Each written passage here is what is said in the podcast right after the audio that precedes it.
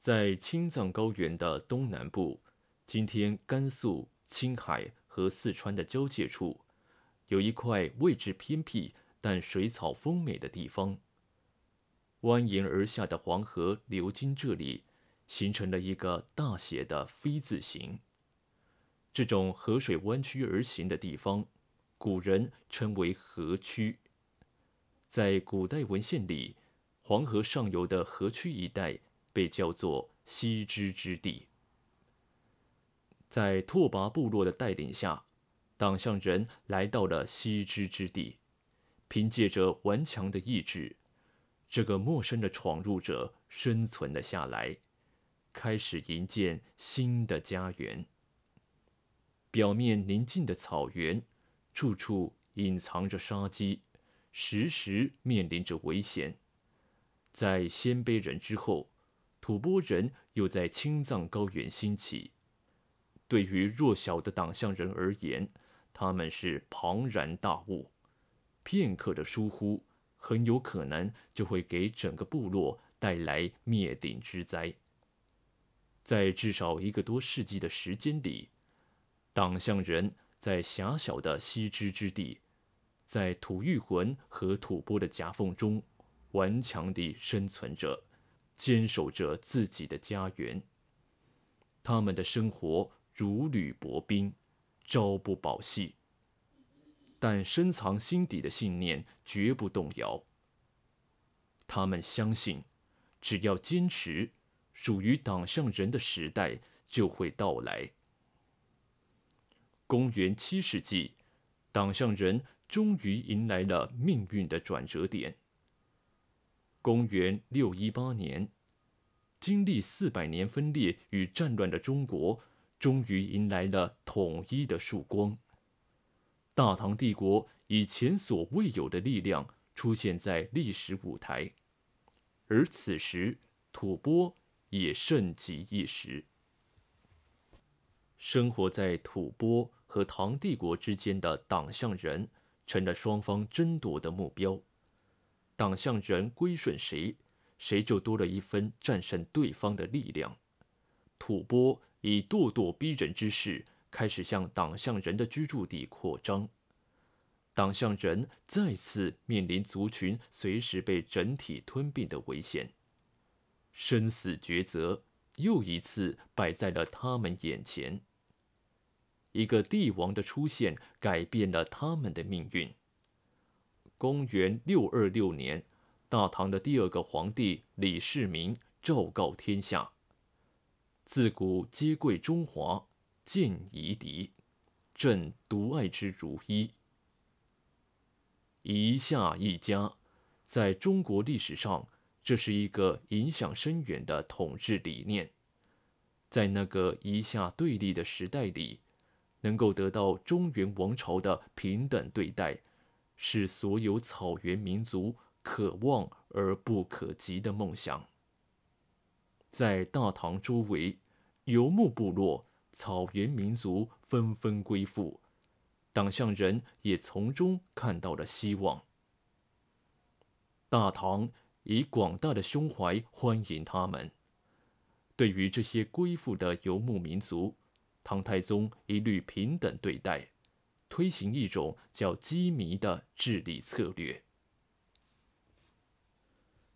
一个崭新的时代来临了，党项人的命运交付给了这个叫拓跋赤辞的人。《新唐书》记载，公元六三八年，党项首领拓跋赤辞请求归唐，李世民任命拓跋赤辞为都督，并赐黄姓。李大唐正式接纳了漂泊的党项人，党项人有歃血为盟的传统，这是一种最庄严的仪式，意味着永不动摇的承诺。党项人居住的西支之地并入唐帝国的版图，拓跋赤辞宣誓效忠大唐。在党项人的历史上。这次选择决定了整个党项民族随后数百年的命运。然而，党项人平静的生活很快就消失了。公元六六三年，吐蕃灭亡了吐谷浑王国，强盛一时的鲜卑人没落了，草原上的平衡被打破，党项人的生存突然变得岌岌可危。吐蕃人的锋芒直指党项，偌大的青藏高原已没有他们的立锥之地，灾难已经降临。这一次，他们似乎无路可逃。吐谷浑已经被灭亡，吐蕃人的下一个目标就是党项人。在生死攸关的时刻。党项人将求助的眼光转向了大唐，唐帝国没有放弃他们。来自长安的光芒照亮了党项人黑暗的天空。公元六六三年，拓跋部落带领着党项人开始了第二次迁徙。这一次，他们将彻底离开青藏高原。唐帝国。给了党项人新的家园，这块土地距离大唐的都城长安不远，这就是黄土高原，一块神奇的土地。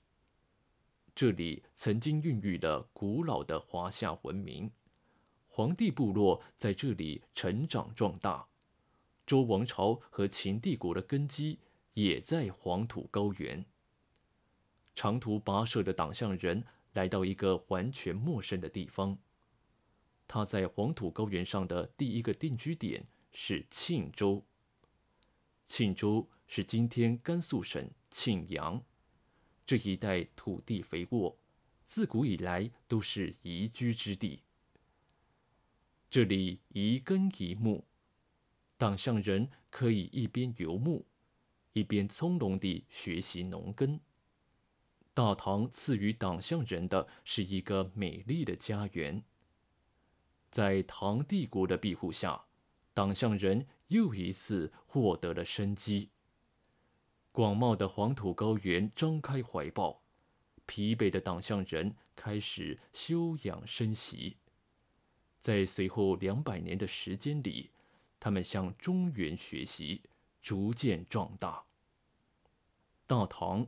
不仅给了党项人生存空间，也以自己博大的文明滋养了这个民族。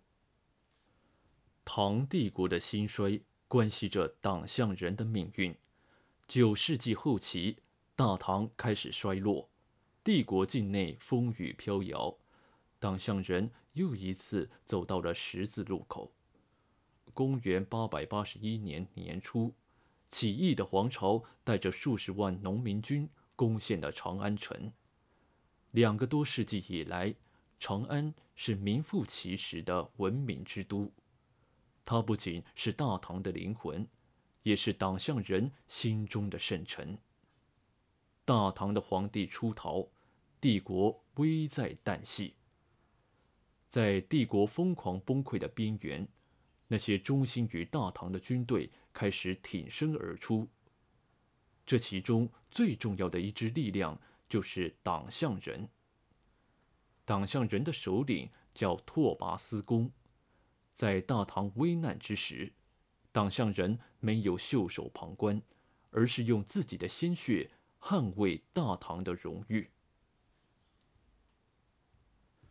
在黄巢占领长安城半年之后。拓跋思恭带领党项人兵临城下，党项人渴望为大唐夺回长安城。在长安城的郊外，面对数倍于自己的皇朝部队，党项人选择了战斗。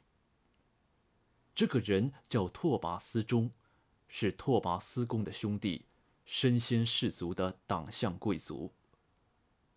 他与上千党项男儿。全部战死于渭河边上。党项人用生命报答大唐当年给予的恩德。作为回报，唐僖宗任命拓跋思恭为节度使，统辖帝国北疆四州，在黄土高原上，这是一片充满了希望的土地。在党项人的历史上，每一个转折点都有英雄出现。拓跋思恭就是这样的英雄。他不仅有牺牲的勇气，也有过人的智慧。当机会来临的时候，他会紧紧抓住。拓跋思恭不仅为整个民族赢得了无上的荣耀，也极大地拓展了党项人的生存空间。党项人的势力范围从黄土高原东南一隅，逐渐向北蔓延。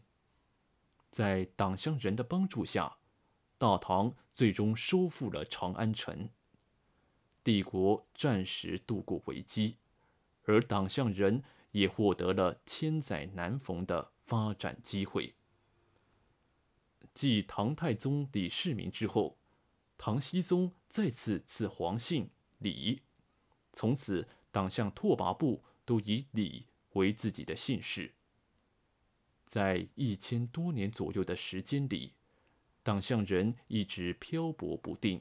生活在文明的边缘，正是依靠自己的努力，他们正式成为大唐的一部分，成为这个大帝国中一支举足轻重的力量。